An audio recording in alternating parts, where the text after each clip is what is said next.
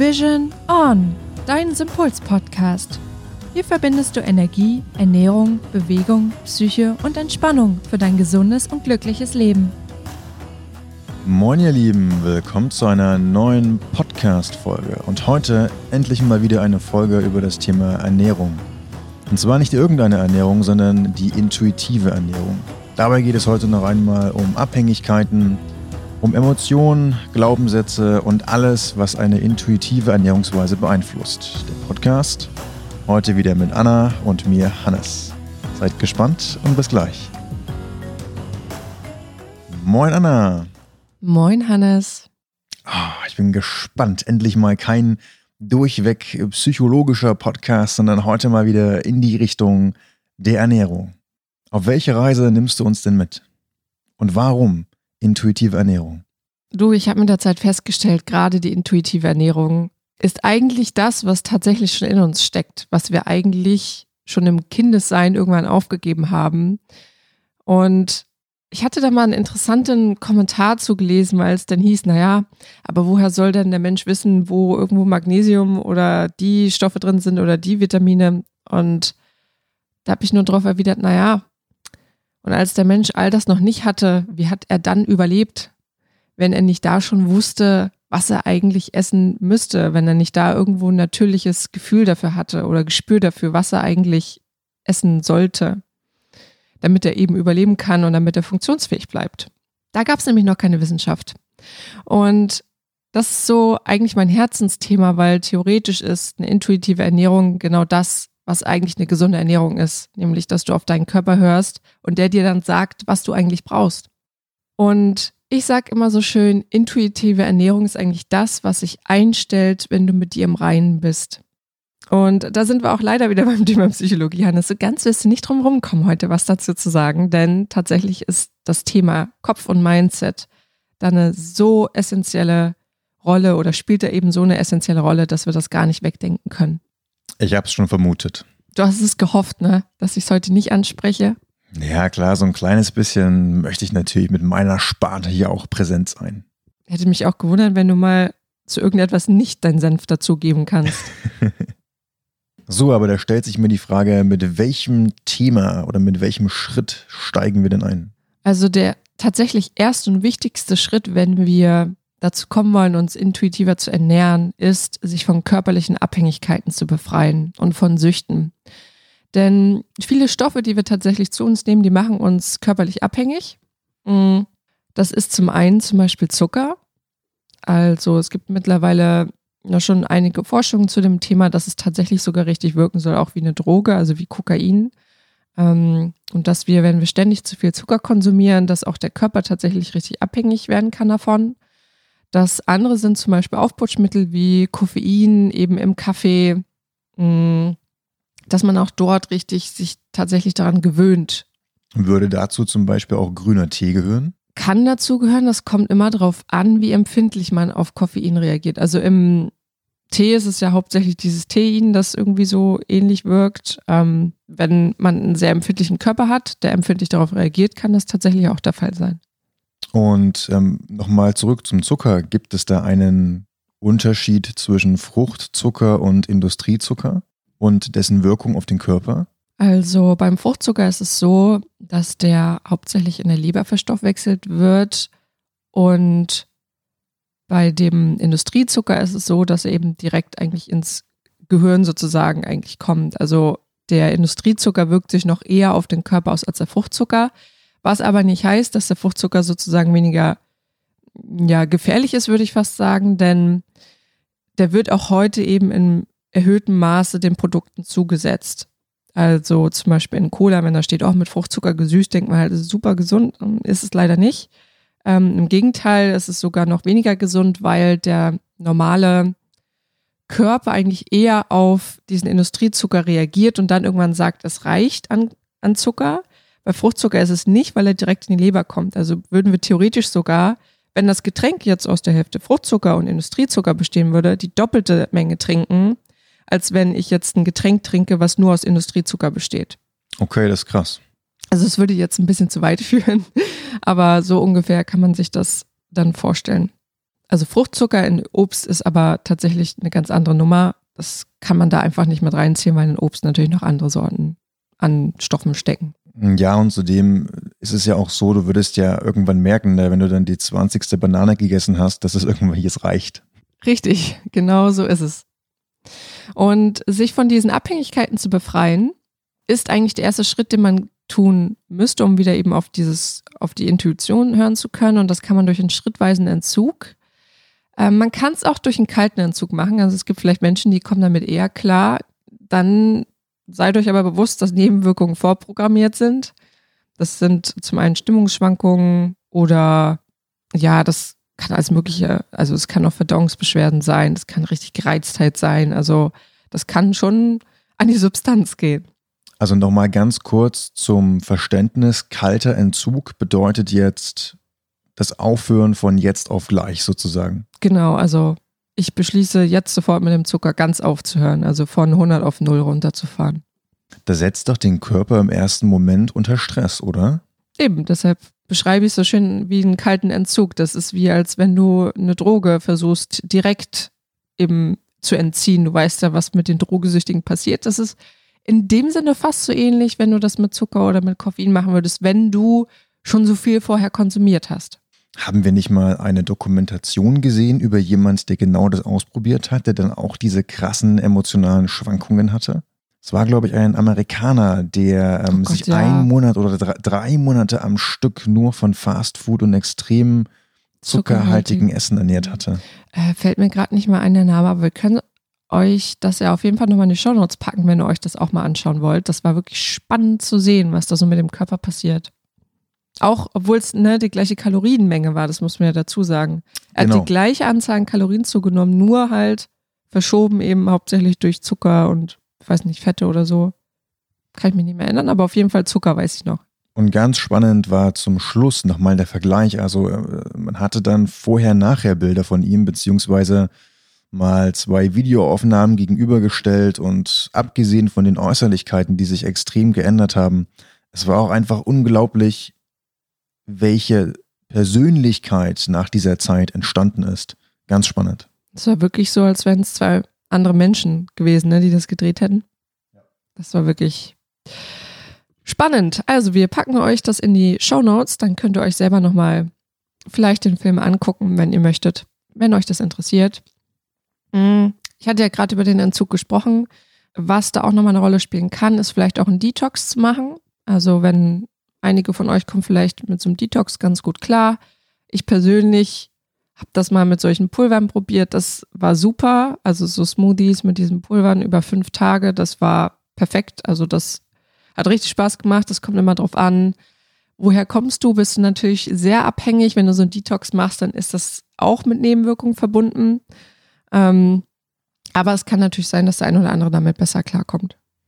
Nochmal ganz kurz zum Detox für diejenigen, die sowas vielleicht noch nie ausprobiert haben. Also Detox ist kein Spaß, das ist kein Urlaub. Als wir das die fünf Tage mal gemacht haben, kann ich euch sagen, nicht nur, dass es herausfordernd war, alleine durch die Umstellung der ganzen Sachen, die du dann gegessen hast oder die wir gegessen haben, sondern auch, was das mit dem Körper macht. Also wenn der Körper die Gifte im Prinzip auslöst und rausschmeißt, dann ähm, ist das auch eine gewisse Art Stress, der da auf euch zukommt. Und das verbraucht vor allen Dingen viel Energie. Gut, das wäre jetzt aber nochmal ein eigenes Thema. Soweit wollen wir da jetzt nicht einsteigen. Der ähm, Punkt, den ich jetzt hier nochmal anschließen möchte, eben zu den körperlichen Abhängigkeiten, sind Mineralstoffmängel. Ähm, wenn ihr jetzt euch über einen längeren Zeitraum schon sehr ungesund ernährt habt ähm, oder sehr zuckerlastig oder ja, viel von Fastfood, von Fertigprodukten, dann tut es immer ganz gut, zuerst eure Mineralstoffe nochmal zu prüfen oder Vitamine, Vitaminstatus zu prüfen, denn es kann durchaus sein, dass ihr über all die Jahre in so einen Mangel gekommen seid und dass ihr dadurch versucht auch das irgendwie wieder aufzuholen, also der Körper wieder versucht, das wieder aufzuholen und ihr dann zum Beispiel Lust auf total schräge Sachen habt. Und das kann manchmal auch sowas sein wie was total Salziges. Deshalb ist es ganz gut, wenn ihr das mal überprüfen lasst beim Arzt oder bei eurem Heilpraktiker und das ausschließen könnt oder eben gegebenenfalls durch Nahrungsergänzungsmittel erstmal aufbauen könnt, um dann wieder in das intuitive Essen zu kommen. Ansonsten macht das nicht so viel Sinn, weil ihr dann versucht, der Körper die ganze Zeit versucht, diesen Mangel irgendwie aufzuholen, was aber teilweise auf dem natürlichen Wege nur schwer möglich ist. Und die Schwierigkeit darin besteht, dass wenn ihr natürlich einen Mangel habt, der schwer aufzufüllen ist und eure Körper aber immer wieder nun euch den Impuls gibt, bestimmte Sachen zu essen, dass natürlich auch eure ja, Flexibilität und eure Variation in dem, was ihr dann intuitiv in Klammern essen würdet, ja auch nicht wirklich groß ist, sondern es ist halt immer wieder auf einen speziellen Mineralstoff getrimmt oder Vitamin getrimmt. So, das zum ersten Punkt körperliche Abhängigkeiten. Der zweite Punkt, ähm, den ja ihr befolgen solltet, wenn ihr intuitive essen wollt, das ist, euch Bewusstsein für eure Emotionen zu schaffen. Denn viele Süchte, gerade die körperlichen Abhängigkeiten neben, also neben den körperlichen Ursprüngen tatsächlich können aber auch emotional sein. Emotionales Essen ist generell tatsächlich bei vielen, vielen Menschen Thema. Also typische Heißhungerattacken sind meistens eigentlich dadurch bedingt, dass sie eine gewisse Emotion haben, die dahinter stehen. Nicht immer, aber in ganz vielen Fällen ist das so. Ihr könnt euch mal vielleicht fragen, welche Emotion steckt vielleicht gerade hinter eurem Essverhalten? In welchen Situationen werdet ihr besonders getriggert?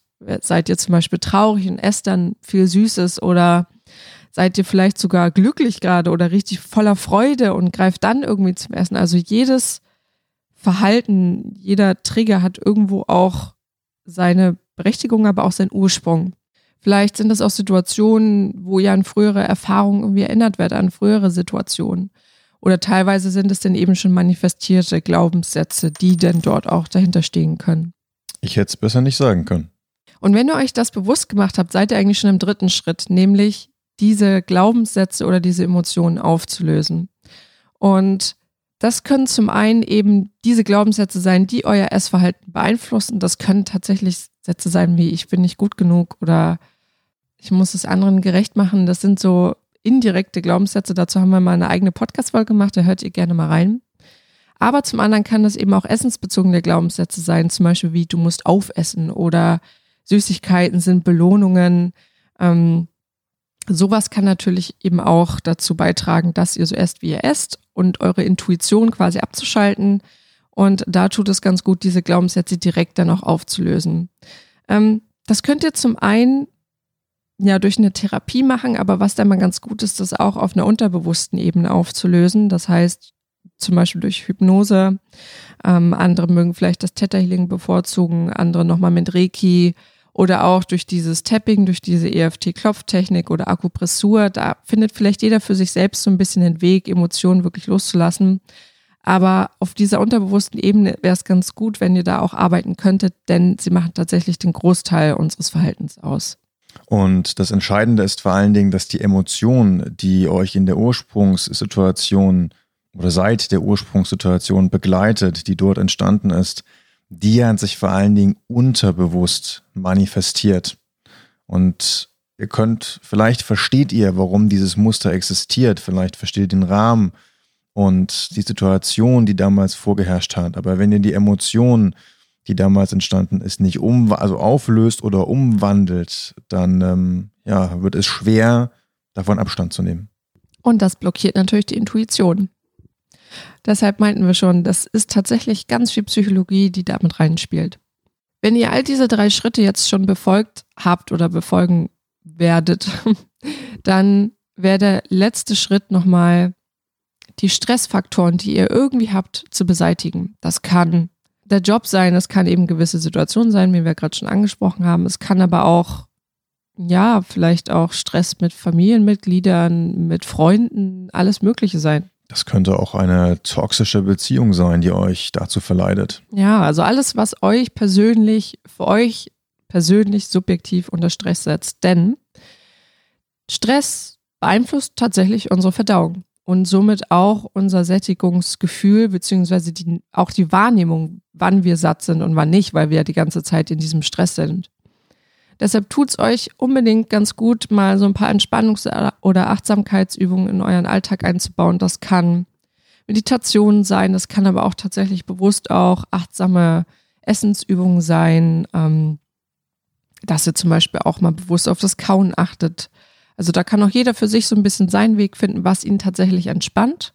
Wichtig ist, dass ihr auf jeden Fall diese Stressfaktoren möglichst beseitigt. Ich muss gerade so ein bisschen an meine Kindheit denken, denn bei mir war das so, ich war als Kind wirklich sehr aufgeweckt und sehr energiegeladen. Ein klein wenig davon ist heute auch noch hängen geblieben, aber damals war es so krass, dass ich tatsächlich am Esstisch saß und ja, wir das dann irgendwann eingeführt haben, dass ich meine Hände erstmal auf den Tisch gelegt habe und dort vielleicht eine Minute ganz ruhig verweilt habe, ganz entspannt geatmet habe und dann erst gegessen habe. Weil wenn ich mich an den Tisch gesetzt habe, ohne das zu tun, dann war einfach alles zu spät. Also meine Hände drehten sich nach links, meine Füße drehten sich nach rechts. Es war wirklich unglaublich. Das war bestimmt ein herrliches Bild. Es war ein Megabild. Also ich hätte, hätte man mir einfach zwei Schüsseln hingestellt mit Teig, der Teig wäre fertig gewesen. Propeller Hannes. Ja, Propeller Hannes. Also Hannes macht's vor, nehmt euch einen kurzen Moment. Es kann auch vor dem Essen sein. Es kann auch ein Tagebuch schreiben sein, in dem Moment das alles mal rauszulassen. Ähm, egal was es ist, aber auf jeden Fall Stress ade. Was mir da gerade so auffällt, es gibt ja einige Familien, die nochmal vor dem, dem Essen ein Gebet sprechen und mal den Glauben hin oder her aber alleine das Ritual ist eigentlich sensationell, weil das natürlich nochmal diejenigen runterfährt vor dem Essen und nochmal ganz bewusst darauf aufmerksam macht, jetzt wird gegessen, wir sind dankbar dafür, dass wir dieses Essen überhaupt haben dürfen. Das ist rein von aus dem energetisch-psychologischen Sinne super. Und wenn ihr nicht direkt gläubig seid, dann könnt ihr das tatsächlich mit diesem Dankbarsein einfach machen. Ne? Wir haben das jetzt auch schon ein paar Mal gemacht, sich einfach vor dem Essen hinzusetzen und zu sagen, okay, für welche drei Dinge bin ich heute dankbar oder eben auch jetzt für das Essen bin ich dankbar, ähm, dass es meinen Körper nährt. Sowas in der Richtung kann man ja machen. Das ist zum Teil auch spirituell, aber dieses Verharren in der Dankbarkeit, das hat auch viel mit positiver Schwingung ja auch zu tun, was wir auch nochmal in einer anderen Folge erklären. Ähm, genau, also vielleicht nicht direkt das Gebet, wenn ihr da irgendwie so ein inneres Ziepen und Zwicken irgendwie spürt, wenn euch das nicht zusagt, dann lieber einfach zu sagen, okay, ich setze mir einfach kurz vorher hin und mache eben dieses Dankbarkeitsritual. Und unterstützend zu all dem würde ich auch tatsächlich immer empfehlen, Bewegung. Also gerade Bewegung, auch Sport unterstützt tatsächlich die Verdauung und ähm, diese Muskulatur in der Verdauung. So wie es bei der Meditation zum Beispiel auch ist, bei der Atmung ist es tatsächlich eben auch bei der Bewegung so. Aber auch hier wird euch nochmal bewusst, die Glaubenssätze spielen tatsächlich einfach eine wesentliche Rolle, wenn es um das intuitive Essen geht. Und natürlich nicht zu vergessen die Emotionen, die mit den Glaubenssätzen verbunden sind. Apropos intuitives Essen, ich habe jetzt Hunger. Na dann würde ich sagen, kurze Zusammenfassung und dann geht's ab in die Küche. Sonst werde ich hangry. oh, lieber nicht. genau, also ich fasse vielleicht nochmal kurz für euch die vier Schritte zusammen, die euch näher an das intuitive Essen bringen. Ähm, Schritt Nummer eins, befreie dich von körperlichen Abhängigkeiten und Süchten. Das kann sowas sein wie Zucker, kann auch sowas sein wie Koffein. Am besten hilft euch da ein schrittweiser Entzug, ähm, vielleicht auch eine Detox-Kur. Und hier wäre es nochmal ganz gut, Mineralstoffmängel oder Vitaminmängel zu überprüfen. Der zweite Schritt ist, schafft euch Bewusstsein für eure Emotionen. Denn Emotionen können uns in emotionales Essverhalten führen. Schaut doch noch mal kurz rein, was sind das für Situationen, in denen ich esse, welche Erfahrungen habe ich vielleicht damit schon mal früher gemacht und schaut dann, wie sich das vielleicht auf euer Essverhalten auswirken kann. Der dritte Schritt ist, löse Glaubenssätze auf. Das können zum einen essensbezogene Glaubenssätze sein, zum anderen aber auch die, die euer Essverhalten beeinflussen das erkennt ihr auch an den Emotionen in Schritt zwei. Also wichtig dabei ist, dass ihr da auch auf der unterbewussten Ebene arbeitet und auflöst, denn nur der Verstand kann das tatsächlich nicht auflösen. Unser Verhalten liegt nämlich hauptsächlich im Unterbewusstsein. Und der vierte Schritt, der dann noch folgt, beseitigt auch alle anderen Stressfaktoren, denn sie beeinflussen unsere Verdauung, auch die Sättigungswahrnehmung. Das macht ihr am besten durch Entspannungs- und Achtsamkeitsübungen, wie zum Beispiel Meditation oder auch Dankbarkeitsübungen. Und am besten unterstützt ihr das Ganze auch noch durch Bewegung oder Sport, da auch das unsere Verdauungsmuskulatur entspannt und unterstützt. Na, das war dann mal eine gute Zusammenfassung. Dann würde ich sagen, wir bewegen uns jetzt in die Küche, um uns dort einen leckeren Porridge zu zaubern. Oh, das ist ja momentan mein Lieblingsfrühstück. Ich weiß nicht, auch. geht's euch da draußen auch so? Also ich liebe Porridge oder diese Overnight Oats. Ist einfach so wohltuend für den Magen-Darm-Trakt. Aber auch einfach unfassbar lecker, wenn man es richtig zubereitet. Also da auch nochmal als Tipp, wenn ihr das Gefühl habt, euer Magen ist den Tag über so ein bisschen gereizt, dann ähm, einfach Porridge frühstücken. Das hilft. Das legt so einen kleinen Schutzfilm um den Magen und äh, sorgt dafür, dass ihr euch den ganzen Tag in Wohlgefühl. Das ist wie so innerer Spa, ne? Ja. Zum Glück, zum Glück gibt es das Wort Porridge. Wenn ich so an Haferschleim oder Haferbrei denke, das ist so typisch deutsch, das klingt wieder einfach zum Abgewöhnen. Das ist wie eine Krankheit. ja. Aber gut, deshalb, ne? Auf zum Porridge. Genau. Und wir sehen uns dann in der nächsten Folge, beziehungsweise nein, wir hören uns. Wir sehen uns, ja. Ich wusste gar nicht, dass wir jetzt einen Keynote-Auftritt haben. Keynote. Keynote-Auftritt, Ein Kinoauftritt. um die Ernährungsfolge damit abzuschließen. Na dann, also tschüss und bis zum nächsten Mal. Tschüss. Da hau ich mir direkt das Mikro ins Gesicht. Ja, ich bin ja happy, dass du nicht K.O. bist und jetzt am Boden liegst. Völliger Kontrollverlust am frühen Morgen. Ausgenockt. Quinoa-Auftritt, Ja, na klar. wie der So, wohl aussieht. na, so ein kleines Quinoa mit Augen und Stechis dran. Du mir mit deinen Steckis. Vor allem bei meiner bildlichen Vorstellungskraft sieht das einfach zum Schießen aus. Ja, dann rollst du halt so auf die Bühne, ne? Die Steckis, die rollen dann immer so mit an den Seiten. Ja, und kennst du das äh, bei den, bei, die, bei manchen Autos fährt doch vorne dieses Display so aus so einem Armaturenbrett raus. Ja. Genauso ist das dann auch bei dir. Also du rollst dann auf die, auf die Bühne, dann kommen so die Stechis rausgefahren und oben kommt dann ein iPad raus. Marie Curry und The The Lean Lean Machine. Machine. Das ist so ein typischer WhatsApp-Status. Marie Curry. Also wäre es bei mir.